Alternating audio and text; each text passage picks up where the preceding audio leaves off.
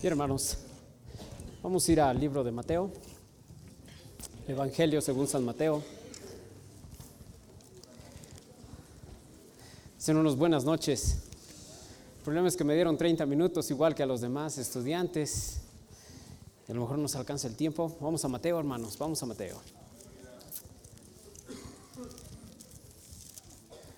Mateo 9.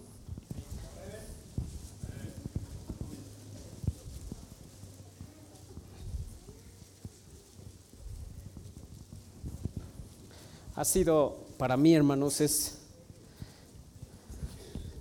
es algo um, muy especial el, el escuchar a alguien joven predicar. Creo yo que es, es parte de, del sueño del pastor hecho realidad. Muchos jóvenes prediquen la Biblia, porque no es trabajo de un año, hermanos, ni de dos, ni de tres, son décadas, hermano décadas de ver obrar al Señor en las familias de, de cada joven y de cada hermano. Y gracias a Dios por eso, hermano. Gracias a Dios. Debemos estar agradecidos con Dios porque es un privilegio ver la mano de Dios en eso, hermanos. ¿Sabe usted que las iglesias ya no están produciendo predicadores? Sí producen gente que enseña Biblia y entretiene, pero ya no predicadores, hermano. Y es un privilegio escuchar predicación de la Biblia, hermano, aquí. Gracias a Dios. Vamos al libro de Mateo, capítulo 9, 18. Después del comercial, ¿verdad? 9, 18, hermanos, vamos a ir. Vamos a ahorrar la lectura, vamos a ir nada más del versículo 27, quisiera desde el 18 al 31, pero puestos de pie, hermanos, vamos del 9 al 27. Gracias a Dios, hermanos, la predicación. Gracias, hermano Toño. No, no hay de hombre, hermano. Pura para niño, para el hermano César, hermano. Mídeme una.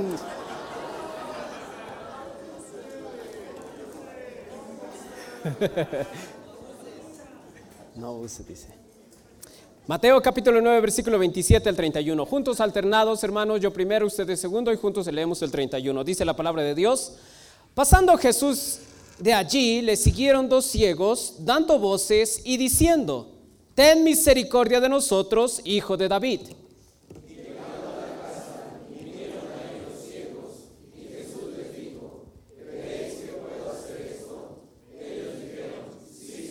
Entonces les tocó los ojos diciendo, conforme a vuestra fe os sea hecho.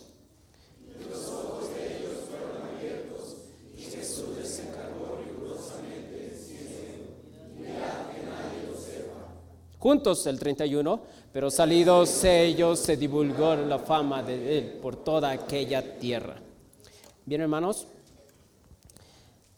el contexto eh, empieza mucho antes, el versículo 18 al 26 nos habla de dos, asuntos. Eh, eh, Jesús sana, sana a una mujer que tenía flujo de sangre y también la Biblia nos habla de que Jesús resucitó a una muchacha. El pasaje que leímos, Jesús sana a dos ciegos, les da la vista. Es curioso ver que en estas tres historias opera un mismo patrón, el patrón de la fe.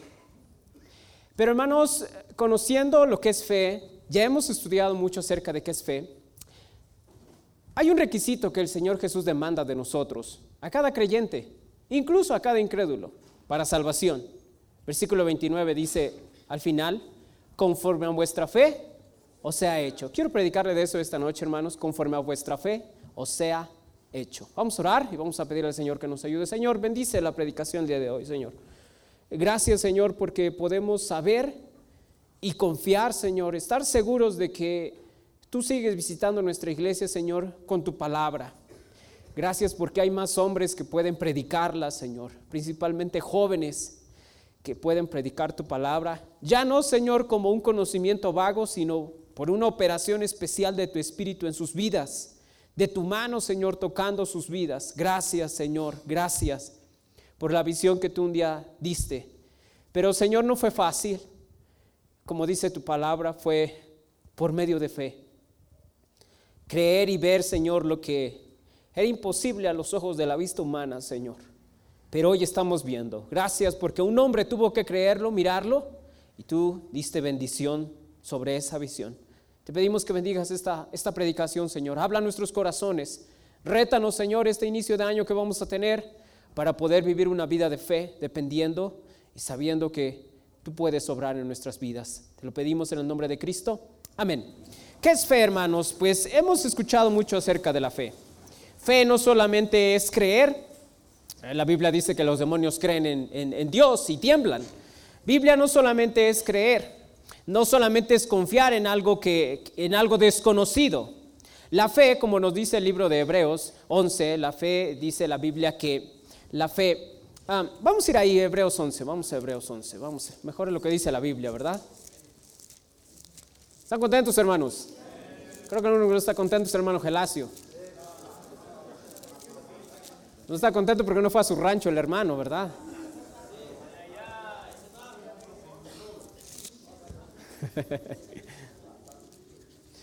Gracias a Dios por el hermano Gelacio, hermanos. Si usted supiera lo que Dios ha hecho en un hombre como el hermano, qué bendición, ¿verdad, hermano? Qué bendición. Hebreos 11 dice, uno, es pues la fe la certeza de lo que se espera, la convicción de lo que no se ve. Dice el versículo 3, por la fe entendemos haber sido constituido el universo por la palabra de Dios, de modo que lo que se ve fue hecho de lo que no se veía. Versículo 6, porque sin fe es imposible agradar a Dios, porque es necesario que el que se acerca a Dios eh, crea que le hay y que es galardonador a los que le buscan. Hermanos, ¿qué es fe? Es la plena certeza de lo que podemos esperar, que va a llegar. No lo vemos, pero va a llegar. Bajo una promesa, bajo un conocimiento bíblico. Son aquellas promesas, aquellas cosas que el Señor nos muestra en su palabra, que son verdad, que no las vemos, que están por venir. Tenemos el arrebatamiento, tenemos que vamos a ir con, Cristo al cielo, hermanos. Es una promesa de Dios que no estamos viendo, pero por fe la creemos y sabemos que la tendremos.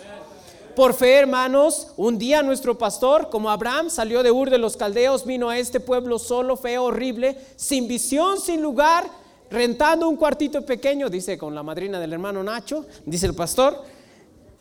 Y él, por fe, vio algo que no se veía y usted y yo estamos disfrutando de eso que Él vio y nadie más veía. Por fe usted y yo estamos sentados ahí escuchando predicación de jóvenes predicadores, donde nadie más veía de las cenizas de la vida de la gente, Dios levantando predicadores de su palabra. Porque la fe, hermanos, la fe es confiar en lo que no vemos. No es lo desconocido. Son aquellas promesas, aquel conocimiento bíblico que hemos adquirido, que Dios nos da y que creemos sin verlo. Es fe.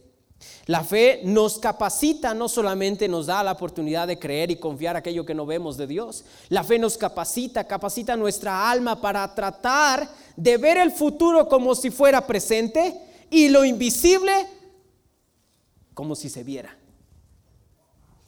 La Biblia misma nos enseña nos enseña qué es fe y hay un capítulo entero de fe. Y bajo este mismo contexto encontramos el capítulo 9, vamos a ir a Mateo.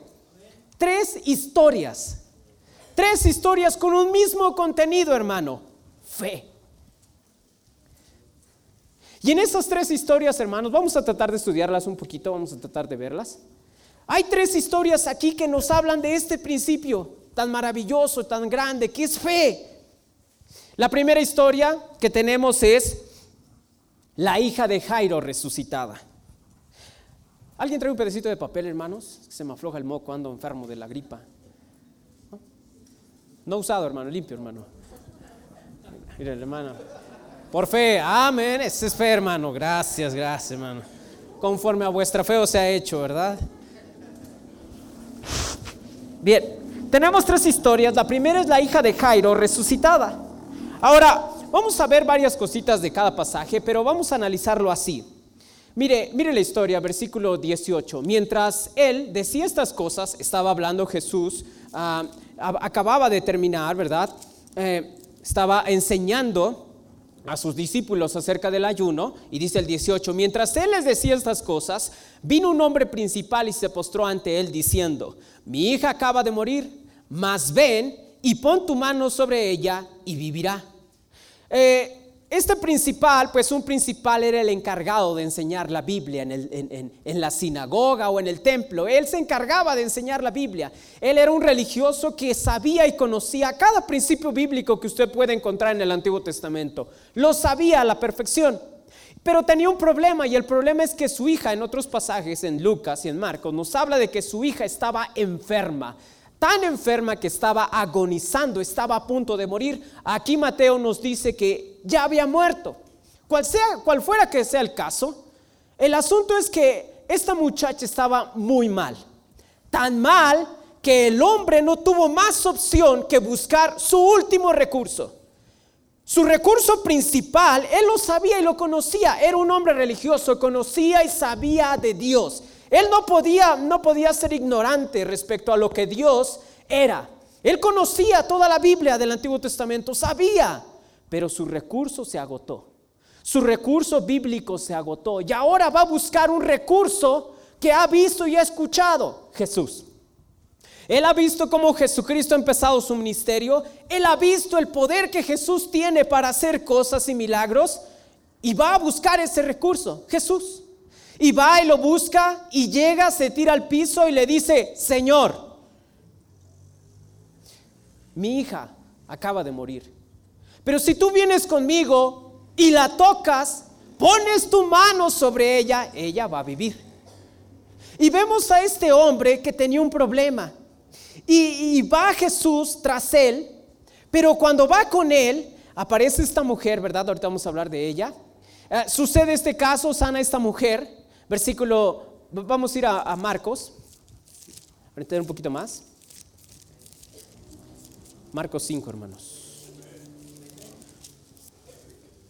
Está un poquito más amplia la historia aquí. 23, 5, 23. Y le rogaba mucho diciendo, mi hija está agonizando. ¿Sabe qué es eso, hermano? Un hombre religioso entendido en la Biblia rogándole al Señor que fuera a su casa a tocar a su hija para que sanara. Le rogó. Mi hija está agonizando, ven y pon las manos sobre ella para que sea salva y vivirá. Fue pues con él y le siguió una gran multitud y la apretaba. Y sana una mujer, versículo 35, mientras él aún hablaba, vinieron de casa del principal de la sinagoga diciendo, tu hija ha muerto ¿Para qué molestas al maestro? Había un problema y había un impedimento.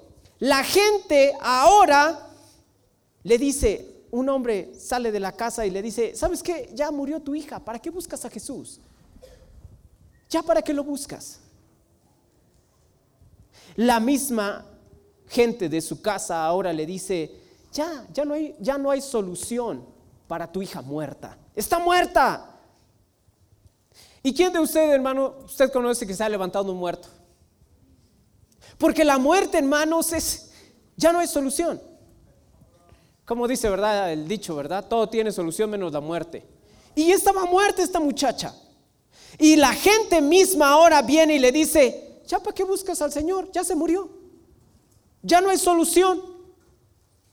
Versículo 36. Pero Jesús, luego que oyó lo que se decía, dijo al principal de la sinagoga, no temas, cree solamente. No temas, solo cree. Y mientras va camino con él, va caminando, la gente misma en la casa estaba llorando y estaban ahí con el rosario, estaban con las veladoras, versículo 39, y entrando, eh, versículo 37, y no permitió que le siguiese nadie sino Pedro, Jacobo y Juan, hermano de, de, Jacobo. Y vino a casa del principal de la sinagoga y vio el alboroto y a los que lloraban y lamentaban mucho. ¿Sí? Típico. Siempre ha habido católicos, hermano, toda la Biblia, aquí hay católicos. Y, entrando les dijo, versículo 39, ¿por qué alborotáis y lloráis? La niña no está muerta, sino duerme. 40. ¿Y qué hicieron? Imagínense el padre de familia al lado, escuchando las burlas sobre Jesús, diciéndole, Jesús está muerta. Lo que no contaban es que Jesucristo en Juan capítulo 1, 11, versículo 25 dice, yo soy la resurrección y la vida. El que cree en mí, aunque esté muerto, vivirá. Y Jesús, sabiendo que este principal tenía un problema, Jesús mismo le dice, no temas, cree solamente. Cree solamente. Segunda historia, ahí mismo capítulo 5 de Marcos. Mientras va a sanar a la muchacha, fíjese una muchacha, esta muchacha, ahora viene y encuentra a una mujer, va en la multitud y la multitud, versículo 25, pero una mujer que desde hacía 12 años padecía de flujo de sangre y había sufrido mucho de muchos médicos y gastado todo lo que tenía y nada había aprovechado, antes le iba peor, cuando yo hablar de Jesús vino por detrás de la multitud y tocó su manto. Y ahora va Jesús entre la multitud apretada, caminando, ¿verdad? Como aquí en los tacos de, la hermana Ana, ¿verdad? Cómo se aprieta, ¿verdad? Y ahí va la, mujer luchando para sacar y buscando y apretada, por detrás, buscando. En otro pasaje dice que, eh, dice la Biblia que estaban tan apretados que, que, no podían pasar y la mujer. Ahora, si usted quiere tocar un borde de un manto, ¿sí? ¿Cuál es el borde de un manto? Este no es el borde, ¿verdad? Sí, ¿no? Es borde. Ahora, en aquel tiempo las túnicas eran hasta abajo. La túnica ha haber sido hasta abajo. Entonces, si alguien quiere tocar el borde, no va caminando y lo toca aquí ni lo toca aquí, ni se agacha para tocar. ¿Quién sabe cómo lo hizo esta mujer? Pero esta mujer tuvo que ingeniárselas para pasar debajo de la cintura de todos. Y abriendo campo, y luchando, y ella misma extendió su mano y apenas tocó el borde del manto de Jesús. Un impedimento físico para acercarse a Jesús. Esta mujer tenía un problema tan grave, dice la Biblia, que padecía flujo de sangre. Le explico, el tener flujo de sangre, hermanos, era símbolo de inmundo.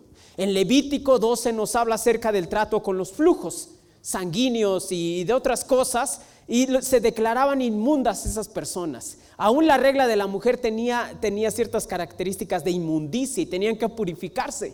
Esta mujer tenía 12 años con este problema de inmundicia. No podía tener acceso a su familia. Su marido no sé si lo despreciaba, su familia no sé si la despreciaba, pero padecía. Y tanto era su aflicción que buscó solución en los médicos. Y los médicos solamente le sacaron la lana. No hubo, al contrario, le iba peor. Y dice la Biblia entonces que esta mujer escuchó que había un recurso llamado Jesús. Y va a buscar a Jesús y toca. Y dice el versículo 28, porque decía, si tocare tan solamente su manto, seré salva. Y enseguida la fuente de su sangre se secó y sintió en el cuerpo que estaba sana de aquel azote. Luego Jesús, conociendo en sí mismo el poder que había salido de él, se imagina usted el poder, tanto ese mismo poder que Dios, que Jesús usó para hacer la creación, fue el mismo poder que le dio sanación a esa mujer. No fue un poder cualquiera, fue el poder de Dios mismo en la vida de la mujer. Tanto que Jesús sintió cuando salió poder. Y entonces Jesús vuelve a la multitud y dice, ¿quién ha tocado mis vestidos? Versículo 30. Sus discípulos le dijeron, en otro pasaje Pedro dice, ves que la multitud te aprieta y dices, ¿quién te ha tocado? Pero él mirando alrededor para ver quién había hecho esto, entonces la mujer temiendo y temblando, sabiendo lo que en ella había sido hecho, vino y se postró delante de él y le dijo toda la verdad. Y él le dijo, hija, tu fe te ha hecho salva. Ve en paz y queda sana de tu azote. Y ella fue y buscó un milagro divino. Y Dios sobre un milagro en ella. ¿Por qué lo hizo? Por fe. No hubo otro recurso. ¿Cuál? Fe. Todo estaba en contra. El mismo prejuicio de ser una mujer tocando a un judío el que una mujer tuviera flujo de sangre y tocara a otra persona era inmundo. Era casi, casi lepra. Pero esta mujer en fe fue y tocó a Jesús. Y Jesús le dijo, tu fe te ha salvado. Tercera historia, vamos allí a Mateo. Rápido, rápido, hermanos.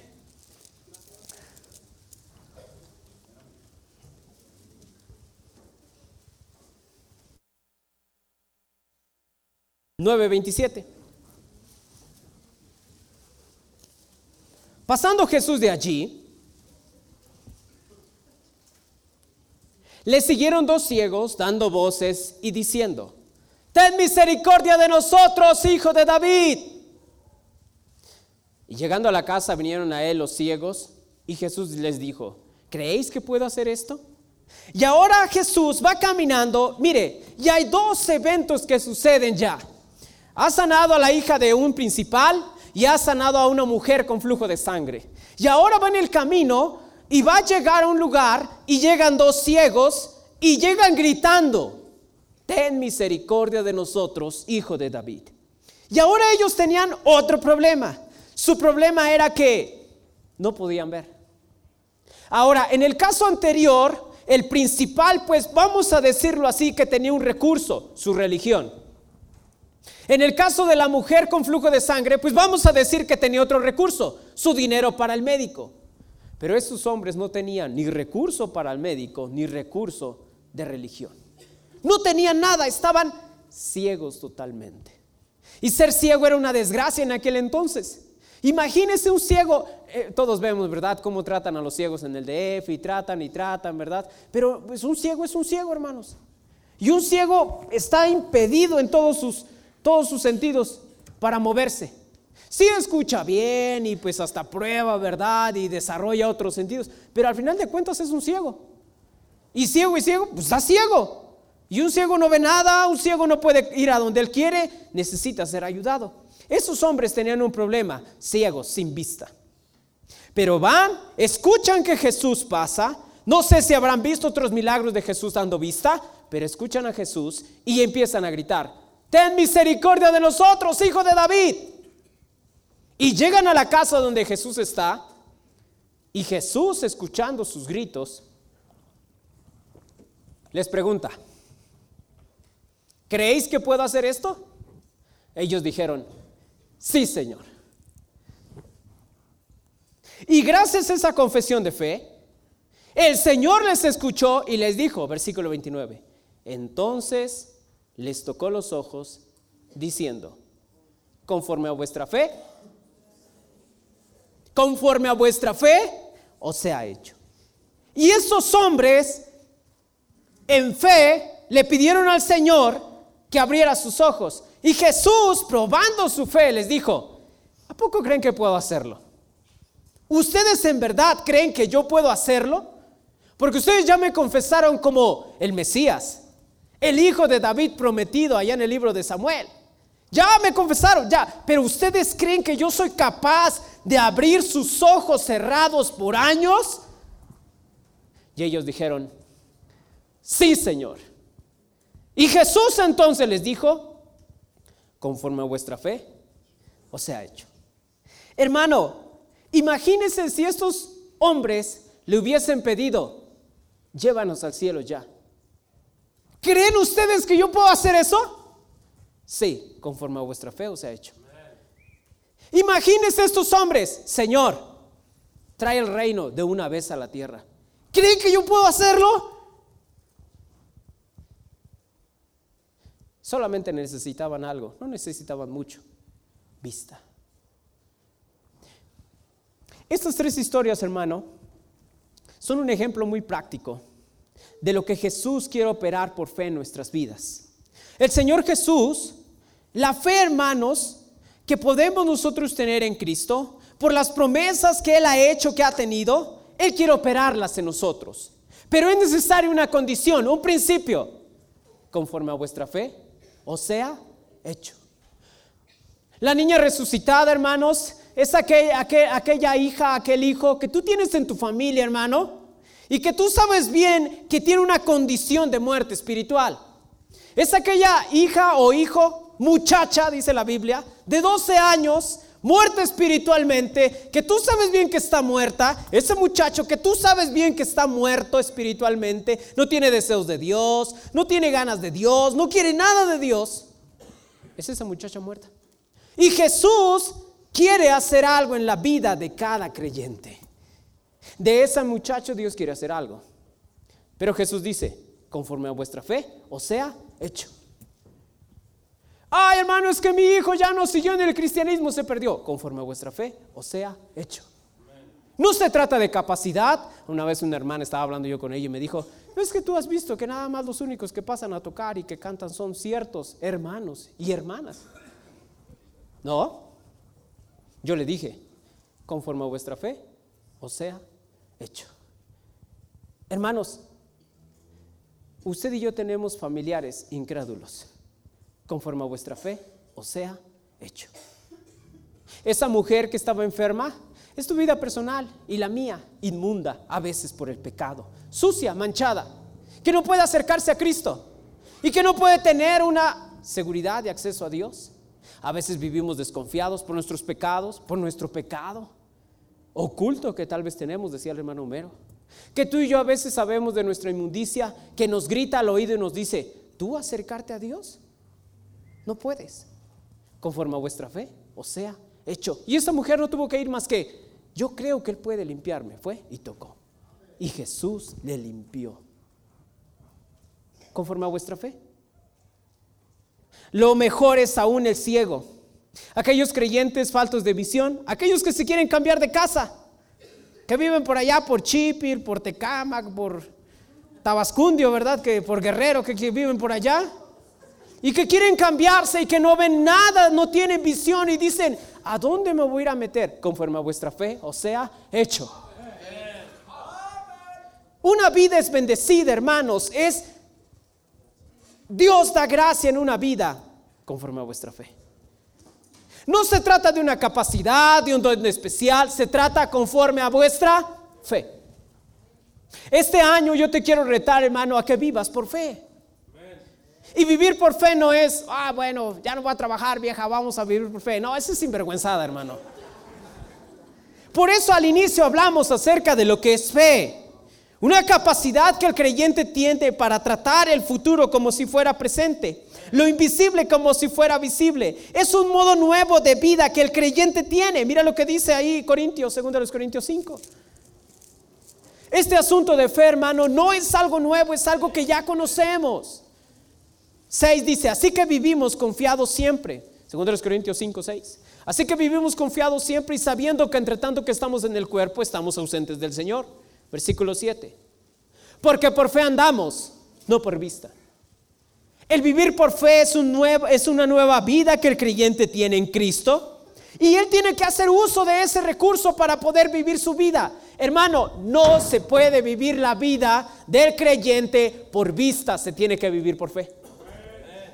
Nadie en su sano juicio vive por fe, todo el mundo quiere ver, como Santo Tomás. Hasta que yo no vea los hoyos en las manos que traspasaron con los clavos, yo no voy a creer. Y Jesús viene y le dice, toca incrédulo, toca y no seas incrédulo, sino creyente.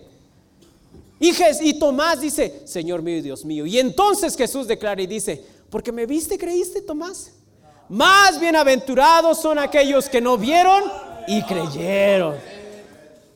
Y no solamente está diciendo, hermanos, Usted y yo necesitamos ser creyentes de fe. Lo que Cristo puede hacer en una vida, en una familia, no es por vista, es por fe. Lo que Cristo puede hacer en cada uno de sus muchachos no es por vista, es por fe. ¿Usted por qué cree que lo tenemos en la escuela cristiana? ¿Por su capacidad? Ni quieren tocar. Mira, están sentados, no tocaron. No es por eso. Es porque creemos que Dios puede hacer algo con ellos. A pesar de lo que son, el Espíritu Santo más grande y poderoso puede obrar en sus vidas. ¿Usted cree que el pastor piensa que puede usted hacer algo con su vida, con su familia? Porque tiene influencia, porque tiene economía. No es por eso, es porque Dios vio en usted capacidad y el pastor cree que se puede hacer algo. Por eso se sacrifica, se invierte, se lucha, se pelea con usted porque creemos que podemos ver algo en esa vida. Y necesitamos este año, hermanos, empezar a vivir por fe. Gracias a Dios, muchos de nosotros, gracias a Dios, hemos trabajado en fe. Tú no sabías cómo y metiste a tus hijos a la escuela. Y trajiste la primera semana, el pastor te dijo, tráelos, hermano. Y la primera semana, ¿verdad? Te cayó el cobrador. 250, hermano. Ah, pero es que me dijeron que era por fe. Pues sí, pero aquí son 250 a la semana, si no, no hay pañales para los chamacos del Oscar. Amén. Y empezaste a vivir por fe. Y empezaste a confiar en Dios 250 pesos a la semana. ¿Cómo le voy a hacer? Y Dios fue dando gracia. Su misericordia actuó y por fe conseguiste sacar un año, dos años, tres años, cuatro años. Y ahora tu hijo se va al instituto. Ya está en el instituto, está a punto de graduar el instituto. ¿Por qué? Por fe. No hay otro medio más que fe. Por es que podemos ver a gente predicar su palabra. Porque de las cenizas, del polvo donde no se veía nada, un día se vio algo. Es por la fe que Abraham dejó su tierra y fue a, tierra de Canaán, al desierto, ocupada por cananeos. Pero él antes de morir confiaba y creía que Dios se le iba a dar a su descendencia. Y se la dio. Hasta ahorita no pueden sacar a los judíos, los árabes. Ahí están bien plantados. Metidas sus raíces en la tierra. Por la fe el mismo Daniel padeció persecución. Porque él se sostenía viendo al Señor. Él podía hacer una obra maravillosa en tiempos de cautiverio. Y por la fe estos tres personajes que acabamos de ver, Dios sobró. Pero ¿cómo yo puedo ser una persona de fe? ¿Cómo, hermano, yo puedo ser una persona de fe? Hay un solo recurso. Bueno, es uno combinado. Necesitamos ser espirituales. Gálatas 5:22. Hermano, yo quiero ser hombre de fe. Yo no soy hipócrita, yo quiero ser hombre de fe. Yo quiero ser mujer de fe, yo quiero ser joven de fe. Necesitamos ser espirituales. Porque la fe es un don espiritual. El espíritu nos produce el don de fe. Versículo 22, 5, 22. Mas el fruto del espíritu es amor, gozo, paz, paciencia, benignidad, bondad, fe. No se puede ser hombre de fe si no se es espiritual. Necesitamos ser espirituales para que el don, el fruto del espíritu, que es fe, opere en nosotros. No podemos. Otro medio que Dios usa es su palabra, Romanos 10, 17.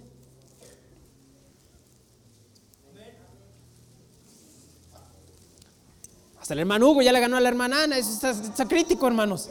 Hermano Hugo echando carrillas, fíjese. Por fe, amén. Amén.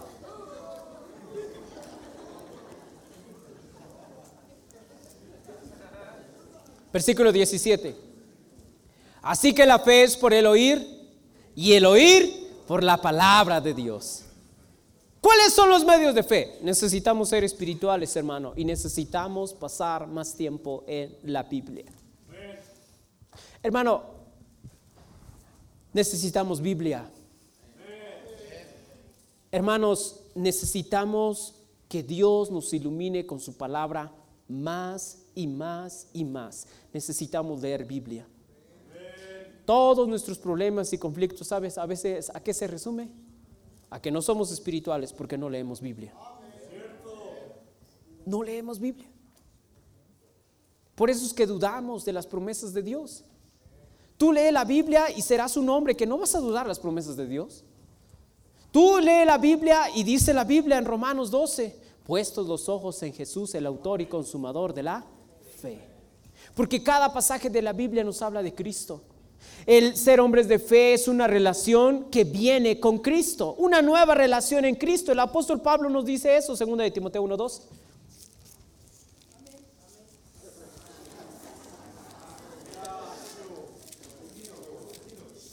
La mujer calla en la congregación. Amén.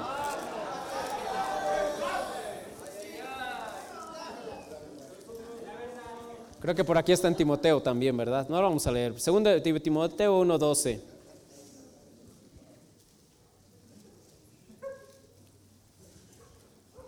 El apóstol Pablo escribe a Timoteo y está hablando de acerca de lo que Cristo hace en la vida del creyente, lo que él hizo en él. Versículo 9, quien nos salvó y llamó con llamamiento santo, no conforme a nuestras obras, sino según el propósito suyo y la gracia que nos fue dada en Cristo Jesús antes de los tiempos de los siglos, pero que ahora ha sido manifestada por la, por la aparición de nuestro Señor, de nuestro Salvador Jesucristo, el cual quitó la muerte y sacó a la luz la vida y la inmortalidad por el Evangelio del cual yo fui constituido predicador, apóstol y maestro de los gentiles, versículo 12, por lo cual asimismo padezco esto.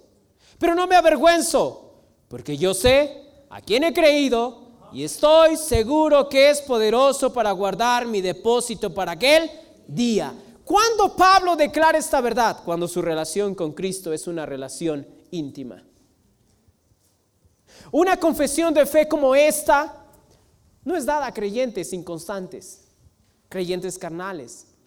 Es dada a creyentes que han pasado tiempo con su Salvador y se han agarrado de las promesas de Cristo, como esta mujer fue y tocó su manto. No necesitó pasar años a, los pies de Jesús, solo tocó su manto. Esta muchacha no necesitó otra cosa más que Jesús le dijera, muchacha, a ti te digo, levántate. Estos ciegos no necesitaron otra cosa más que ser tocados en los ojos por las manos de Jesús. Usted y yo necesitamos tener comunión con Cristo. ¿Qué nos hace hombres y mujeres de fe? Comunión con Cristo. Pero no estamos teniendo comunión con Cristo. Por eso dudamos, dudamos de las promesas de Dios. Hay creyentes que incluso, no sé si sean creyentes, ¿verdad? El hermano Mero nos decía en la mañana, llegan a dudar hasta de la salvación de su misma alma. ¿Cuál es el problema? ¿La doctrina? No. ¿La Biblia? No. ¿La iglesia? Tampoco. ¿La enseñanza del pastor? Tampoco. ¿Sabe cuál es el problema? No hay comunión con Cristo. Porque buscamos otros medios de comunión con Cristo. Y eso quería enseñar en la mañana, pero el hermano, hermano Mero, ¿verdad? Ya, ya me quitó la predicación. Estamos acostumbrados a seguir a Cristo bajo legalismo, bajo misticismo, bajo ascetismo, bajo gnosticismo, bajo conocimiento, bajo leyes, reglas, bajo tratar el cuerpo duro. No, es que sí, sí necesito ir a la iglesia porque que puntuales. Pero nunca conocemos en realidad a Cristo y su poder para operar en nosotros una vida espiritual que nos lleve a vivir por fe. Necesitamos vivir por fe. Vamos a terminar, vamos a regresar a Mateo. 9.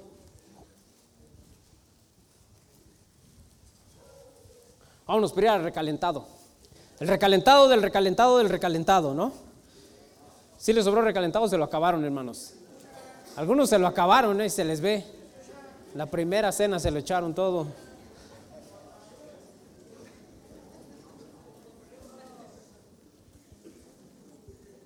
Mateo 9,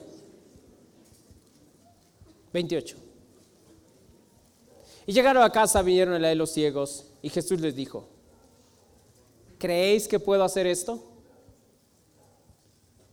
Esta promesa que Dios te ha dado, hermano, ¿crees que Dios la puede hacer? Hermana, esa promesa que Dios te dio, nadie más sabe, tú sabes en tu corazón, Dios te la dio. ¿Crees que Dios la puede hacer? Joven, esa promesa que Dios te dio, que te dijo, yo de a ti voy a ser una nación grande, de ti voy a ser un hombre predicador, de ti voy a hacer una diferencia en tu familia. ¿Crees que Dios la puede hacer?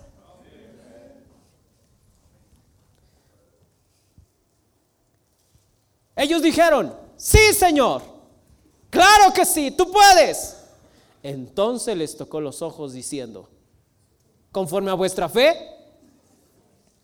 conforme a vuestra fe, o sea hecho. El operar de Cristo en nosotros por fe será de acuerdo a nuestra fe. ¿Cómo está tu fe? Si Cristo hoy viniera, bajara del cielo y estuviera aquí y te dijera, ¿crees que puedo hacer eso? Todos diríamos, amén, claro que sí, sí puedes.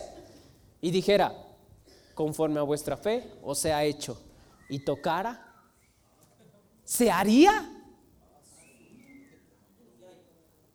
¿O quedaríamos en vergüenza? No, Señor, no, no sirve tu poder conforme a vuestra fe.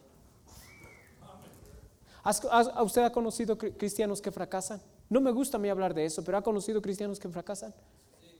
Conforme a vuestra fe. ¿Ha conocido usted? Ustedes jóvenes han visto, miren, han pasado muchos jóvenes por aquí. Te puedo dar nombres, infinidad de nombres. Pánfilo, Pánfila, muchos nombres. Ahí va a decir mi nombre, ¿verdad? ¿Y tú los has visto? ¿Y has visto cómo fracasaron sus vidas? Cómo se echaron a perder sus vidas. Ellos estaban ahí sentados como tú y escuchaban y decían, yo creo que tú puedes hacerlo. Porque nadie que se mete por esa puerta entra hipócritamente. Bueno, los ratas, ¿verdad? Que vinieron el otro día a robar, pues sí vinieron, ¿verdad? Echar ojito, ¿verdad? No, no, pero, pero nadie que entra por esa puerta se sienta ahí y escucha y dice, ay, yo voy a echar a perder mi vida. Nadie, hermano. Todos nos sentamos y decimos, yo creo que tú puedes hacer eso. conforme a vuestra fe os sea hecho. Señor, bendice la predicación, Señor. Necesitamos, Señor, este, este, este año, hermano, este año necesitamos tú y yo vivir por fe. Y vivir por fe no es cosa de magia. Es una comunión con Cristo. Con Cristo necesitamos tener una comunión con Cristo.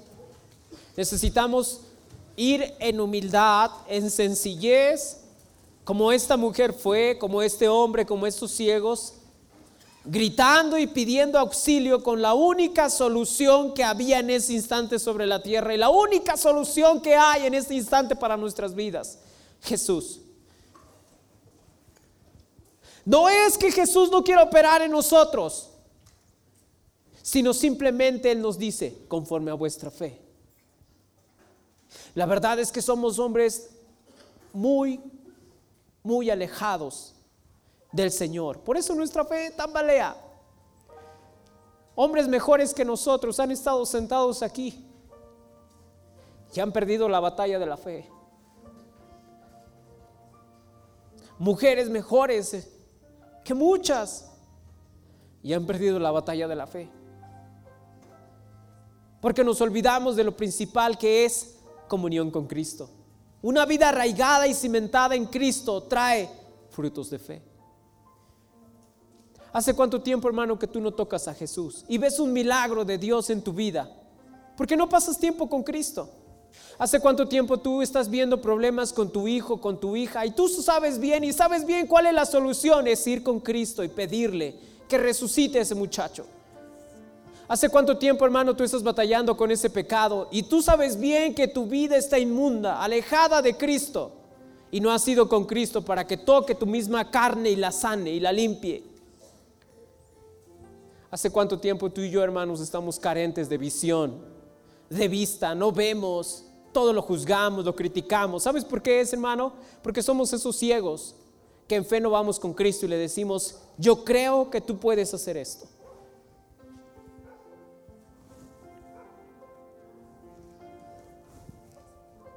Todos orando, hermano, nadie mirando. Voy a hacer una pregunta. A lo mejor tú estás aquí y dices, yo no, yo no soy salvo. Yo no entiendo ni siquiera este, este asunto de la fe. Pero hoy yo quiero saber bien qué es este asunto y cómo yo puedo ser salvo. Levanta tu mano. Queremos orar por ti. Alguien te quiere enseñar con la Biblia cómo tú puedes ser salvo. Levanta tu mano si no estás seguro que tu alma va al cielo hoy. Levanta tu mano.